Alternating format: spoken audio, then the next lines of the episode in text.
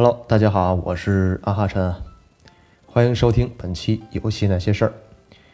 今天呢，想跟大家聊一聊 AVG 游戏啊啊，不是 AV 游戏啊啊，这期节目貌似也不会跑偏啊。这里提到的 AVG 游戏呢，则是冒险性质类型的游戏。我在之前 ACT 那期节目当中啊，曾经跟大家简单聊过这种游戏类型。AVG 呢，也就是我们俗称的冒险游戏啊，包含动作冒险游戏和文字冒险游戏。动作冒险游戏啊，和很多现在的游戏呢，有一些视觉和概念上的混淆。我们这期节目啊，不过多的去阐述，主要聊聊呢文字冒险类游戏。由于本期节目啊非常主观啊，一点也不客观，所以大家呢就当是我对 AVG 游戏的一种粗鄙的认识吧。文字冒险类游戏呢，主要以日本游戏公司出品的居多啊。动作冒险游戏呢，则更加欧美化。比较简单的区分呢，主要还是因为啊游戏机的机能啊和这个画面所决定的。如果说能进入殿堂级的文字 AVG 游戏啊，就不得不提一个破案推理游戏的神作啊，也就是我们熟知的啊逆转裁判系列。其中的主角呢？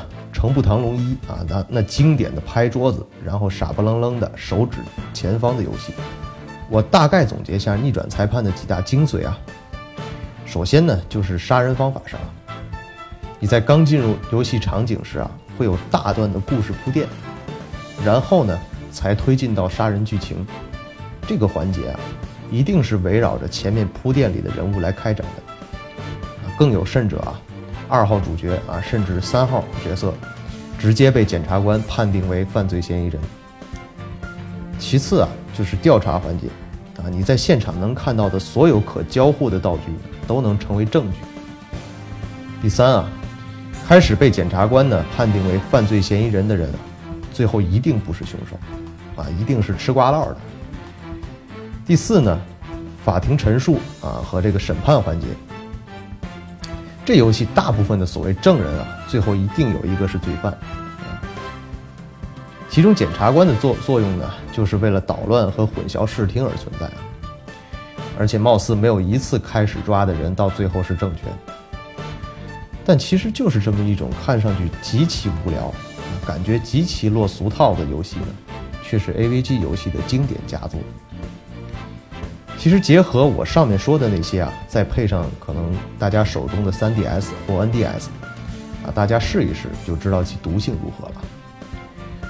这个游戏最牛的一点啊，就是到六代之前啊，所有系列对话没有一句正经台词啊，当然除了拍桌子的那句意义啊之外，全是音节式的滴滴滴啊，以至于我最开始玩的时候啊，脑袋容易产生共振啊，这个德尔塔波啊扩大频率的，我想睡觉。逆转裁判呢，画面不够好，对话臃肿啊，这个音效滴滴滴，而且呢，主要是在掌机上发布啊，看上去很像小作坊做出的游戏，根本不像是卡普空的那种如《生化危机》那样的大作存在啊。但我们回想看看，这才是逆转裁判的魅力吧？啊，简单来说呢，就是好玩儿。虽然现在大部分文字冒险游戏啊，也都配有声优了，画面呢也精细了。妹子呢也更好看了，但总感觉啊缺少逆转裁判的魂和精髓。其实缺少的呢，也就是我们常说的游戏性。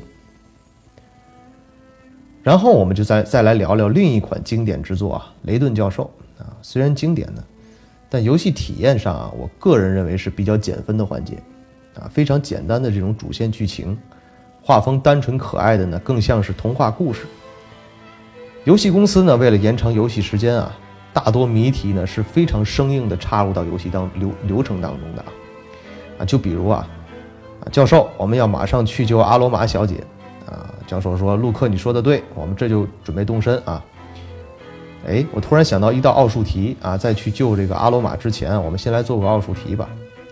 这个台词我好像在哪儿听过啊？啊，要不要先来句昆特牌？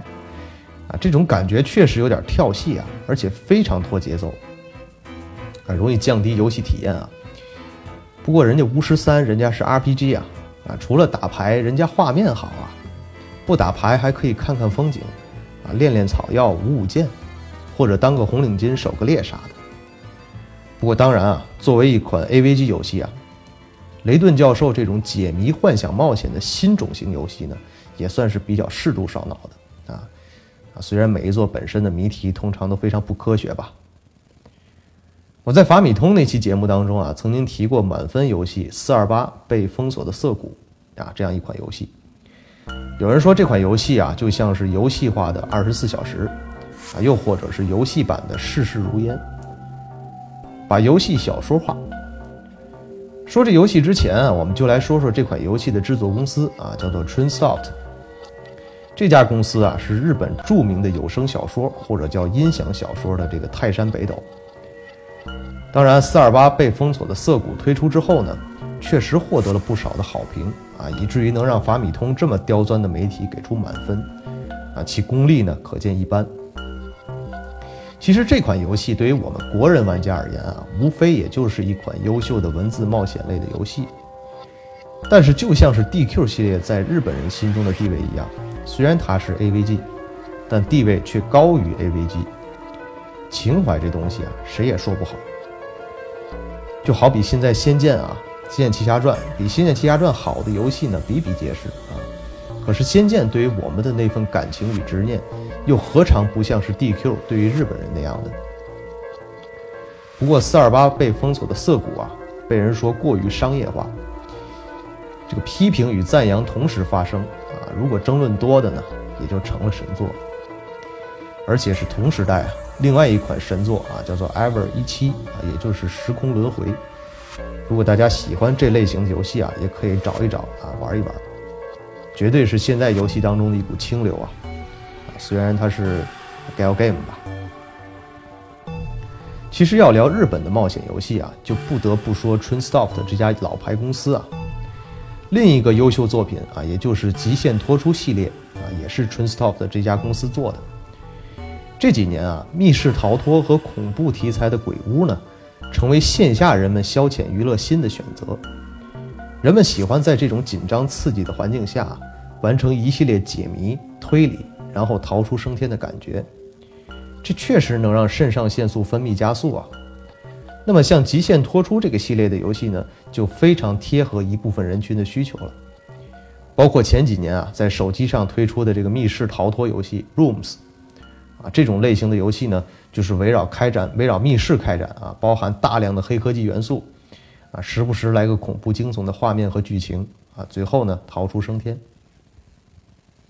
我们最后聊 TrainSoft 另外一款优秀系列作品啊，就是《弹丸论破》啊。如果不算番剧的话啊，《弹丸论破》应该是有三部作品，啊，一代、二代和新出的 V 三。番剧呢，还包括了什么未来篇啊、绝望篇等等啊。听我节目的小伙伴啊，或者我群里的小伙伴一定会说啊，你最近玩的这个系列，你一定会在节目里提啊，然后他们会抛个白眼过来。真的，如果说 AVG 啊，不说《弹丸论破》的话啊。我自己这关也过不去啊，这个情节我也打不开。如果说逆转裁判呢是正常的破案指控的推理游戏的话，弹丸论破呢则是结合了电影大逃杀加极限脱出加逆转裁判的各种机制啊。不过大部分时候啊依然是滴滴滴的对话框啊，啊除了最后班级审判之外呢，也没有过多的配音。首先啊。这个系列永远围绕着一个话题啊，那就是超高中级的自相残杀。从最开始啊，一帮看上去谁也不认识的十几个高中生，被关在一个出不去的密室。这所谓的密室呢，就是学校。每个人貌似看上去都人畜无害啊。那在第一次被告知需要杀掉一个人才能从这个学校毕中毕业，当时呢，这些人都显得这么的不知所措。然后随着剧情的推进啊，接二连三的出现这种高智商的杀人事件，则推翻了之前的一切论据。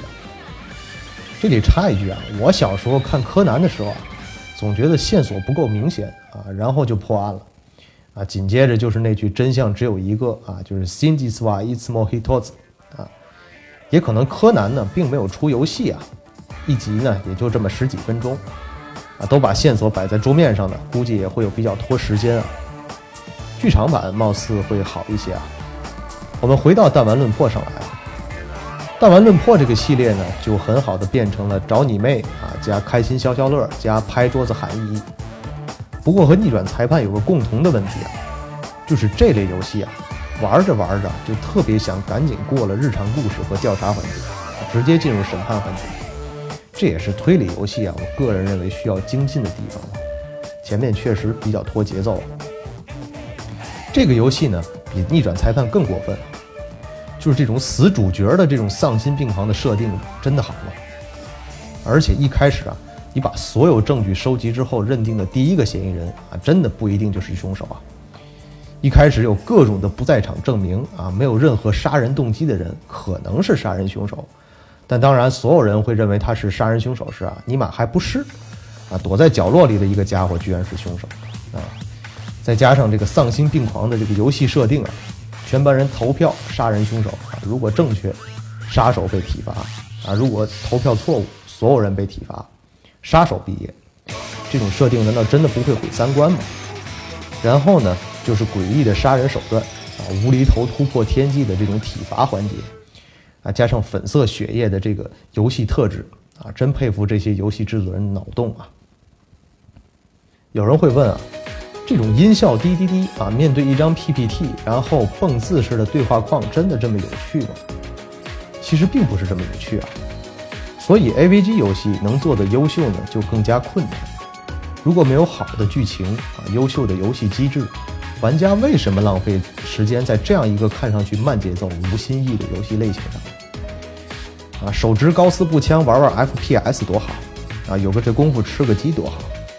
但就是这种类型的游戏啊，那种沉浸感和代入感是很多游戏给予不了的。像杜姆啊那种血脉喷张、脑浆横飞的肌肉游戏啊，玩过了也就是玩过了。而 AVG 游戏呢，才是能让你反复咀嚼啊，甚至永远忘不掉的一种游戏类型。这可能才是玩家爱它的原因吧。好的，关于文字冒险 AVG 游戏呢，本期节目呢就先聊到这儿。最后打个广告啊，我的 QQ 群是一五二六九五二二幺，游戏生来有趣，让我们下期节目再见。